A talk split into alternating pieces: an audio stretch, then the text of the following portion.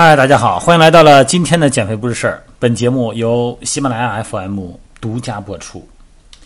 这次音频的节目呢，给我们一位粉丝朋友哈来介绍一下年龄大了以后我们身体出现的肌肉变化。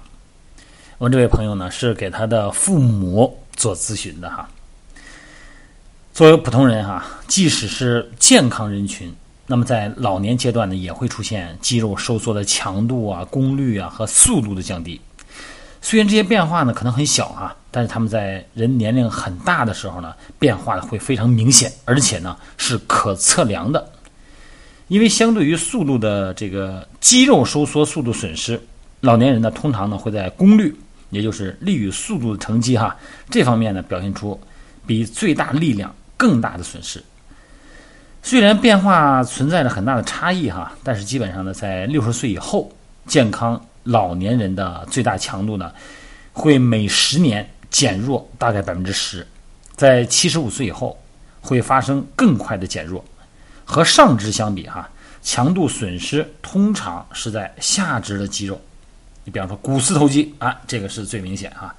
如果明显的话哈，那么下肢的弱化会影响咱们。生活所需要的功能，比方说正常的行走，比方说从椅子上站起来，在久坐或者是有着潜在病理的老年人中，这种因为老化而产生的肌肉强度的减弱呢，通常呢会加速。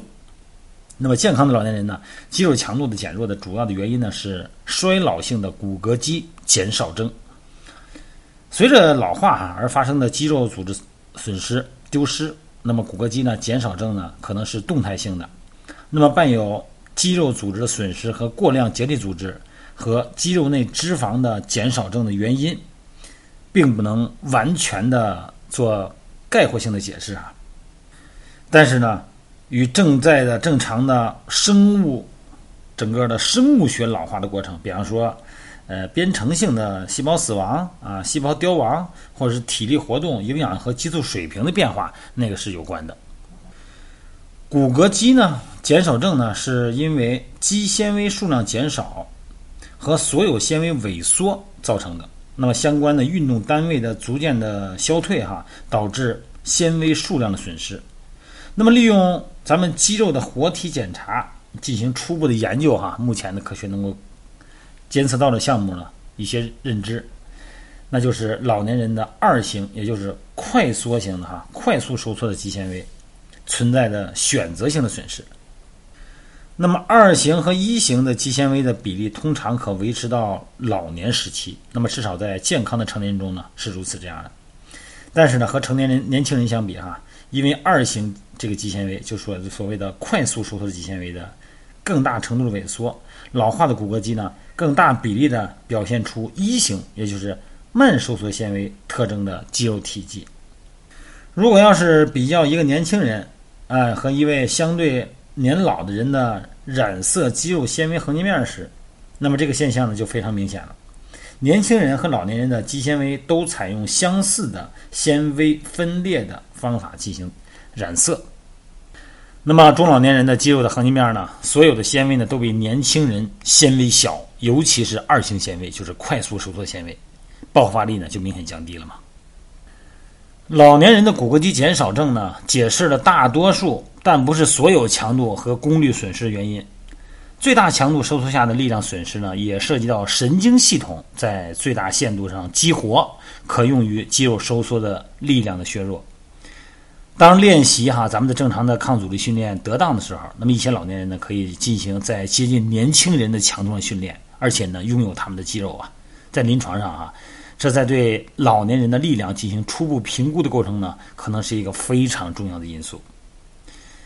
和老化的相关的肌肉形态学变化啊，可对一些老年人有效完成日常活动的能力产生巨大的影响。那么幸运的是哈，老化本身呢，并不会在很大程度上改变神经肌肉系统的可塑性。强度训练呢，可以在事实上。来弥补老年人的一些强度和功率的衰退。那如果进行安全的抗阻力训练呢？肌肉训练呢，会有助于维持日常生活中最基本的生命活动，提高生活品质。